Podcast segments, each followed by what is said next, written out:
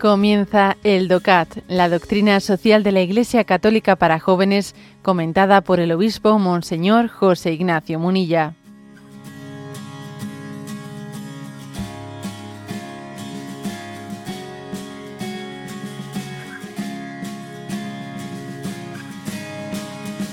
Punto 76, que pregunta, ¿cómo ha de valorarse el diagnóstico genético preimplantacional? DGP, así le, llaman, ¿no? ¿Cómo ha de valorarse este diagnóstico? ¿Mm? Y responde, los nuevos avances de la medicina presentan en ocasiones grandes ventajas para la mujer embarazada y para la criatura que crece en su vientre. Pero en el caso del diagnóstico genético preimplantacional, existe sin embargo el peligro latente de valoración y selección de la vida humana.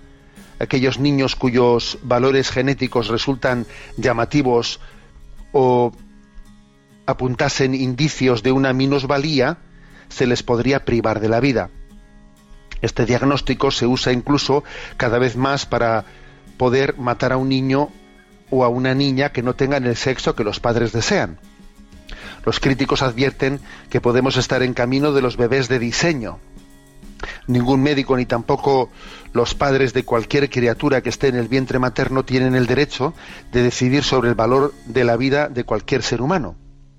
Muchas personas minusválidas perciben el debate en torno a este diagnóstico como una cruda discriminación. De haber existido antes tal diagnóstico, hoy no vivirían. Los cristianos no podemos apoyar jamás la selección de embriones humanos. Bueno, este diagnóstico eh, genético, yo creo que nosotros eh, lo conocemos generalmente con la prueba de la, con, el nombre de la prueba de la amniocentesis. ¿eh? Aunque bueno, no soy ningún experto y desconozco si entre la amniocentesis y este otro nombre que le dan diagnóstico genético preimplantacional, si existe algún matiz. Pero bueno, básicamente es de eso de lo que estamos hablando. ¿eh? Es el proceso por el que se puede diagnosticar ¿eh? mm, durante el embarazo enfermedades antes del parto. Esta técnica permite descubrir en un estadio muy primigenio algunas enfermedades hereditarias, ¿eh? Tales como el síndrome de Down, por ejemplo. ¿eh? O sea, eh, la prueba de la amniocentesis, claro, es la prueba. Es verdad que uno puede saber más datos, ¿no? muchos más datos a través de esa prueba. Incluso también si, el niño, si es niño o es niña con absoluta exactitud, otros muchos datos, ¿no? Pero claro, mm, algunos de esos datos, claro que podrían ser, podrían ser eh, positivos saberlos, ¿no? ¿Eh? Que podrían ayudar, vamos a decir, ¿no? Pues a la familia o la madre, pues para prepararse mejor para esa educación. Pero vamos a ser realistas, digamos, esta prueba se realiza ¿eh? generalmente con la intencionalidad de conocer si existe no pues alguna alguna anomalía pues en ese en ese feto eh, en ese niño que se está que se está conformando poco a poco en su en su cuerpo y entonces mm, ver si existe alguna anomalía con la posibilidad de poder deshacerse de él, de poder acabar con su vida antes de que nazca.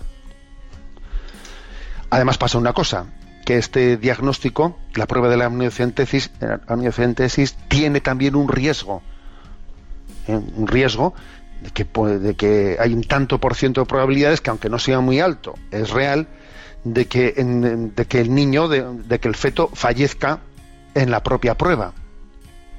Entonces, claro, se plantea, se plantea la siguiente cuestión, ¿no?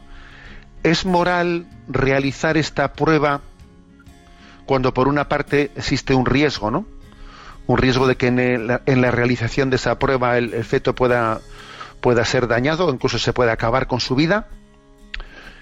Y sobre todo, sobre todo, es moral hacer esta prueba cuando en el fondo quien la hace no tiene la intencionalidad de, que en caso de que se descubra determinadas ¿eh? anomalías acabar con la vida. Yo obviamente conozco muchísimas personas que cuando les han ofrecido hacer esta prueba han dicho, no, perdone, yo no quiero hacer esa prueba.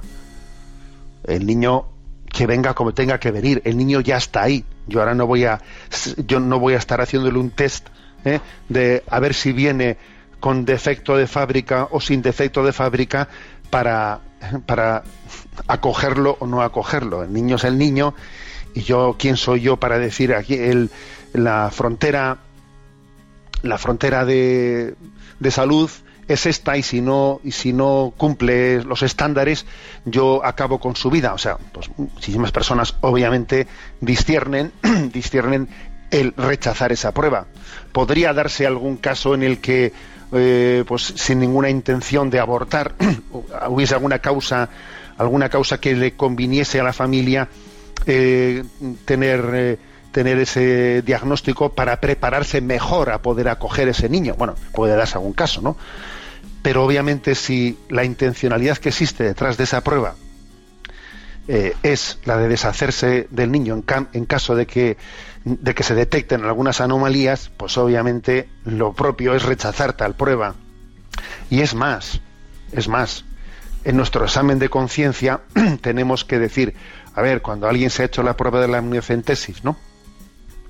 Y y le han dado el, buen resultado de que el niño no tiene ningún tipo de, de síntoma de, o sea, de, nada, de ningún tipo de problema de malformación y adelante, ¿no? Y finalmente ha tenido el niño, ojo, a ver, en nuestro examen de conciencia tendremos que también eh, pedir perdón a Dios por la intencionalidad que tuvimos al hacer esa prueba en la que no explícitamente, pero implícitamente tal vez, ¿no? pues eh, estuvimos, o sea, pudimos estar dispuestos a abortar en el caso de que esa prueba nos hubiese dado no sé qué resultados. ¿eh? o sea, que es que la prueba de la amniocentesis no solo conlleva que algunas personas no eh, aborten por el resultado que les da esa prueba, sino que también la prueba de la amniocentesis genera muchas heridas en, la, en las conciencias de las personas que aunque después el resultado es positivo, habían tenido una, habían estado dispuestas a abortar en el caso de que les hubiesen dado otra noticia distinta a la que les han dado, ¿no? O sea, que es una, o sea, la realización de la prueba deja una profunda herida de complicidad en la, en, la conciencia.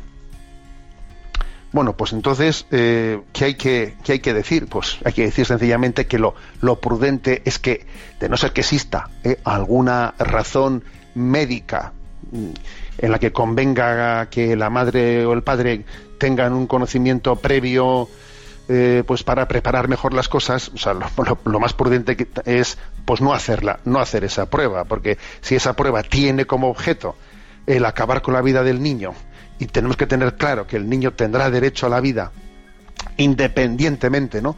de que tenga los parámetros o no tenga los parámetros de lo que el mundo entiende, ¿no?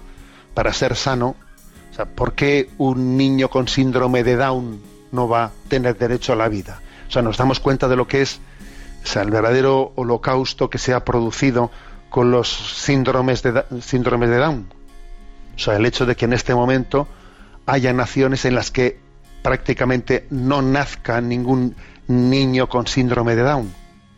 ¿Pero qué, pero qué es eso? ¿Pero qué, pero qué grado de, de selección eugenésica se ha podido llegar a hacer. Es que un niño síndrome de Down no tiene derecho a la vida. ¿Mm? O sea, ¿quién, ¿quién, es el hombre? ¿Quién soy yo para establecer la frontera ¿eh? de, de quien tiene derecho y quien no tiene derecho a la vida, ¿no? Bueno, obviamente, pues este punto, este punto 76, ¿no? es como un descender a un caso práctico para darnos cuenta de que como a veces la complejidad de los avances científicos pues requiere un discernimiento para que no nos hagamos cómplices pues de, de, de todo de todo un proceder en el que la vida sencillamente no es respetada.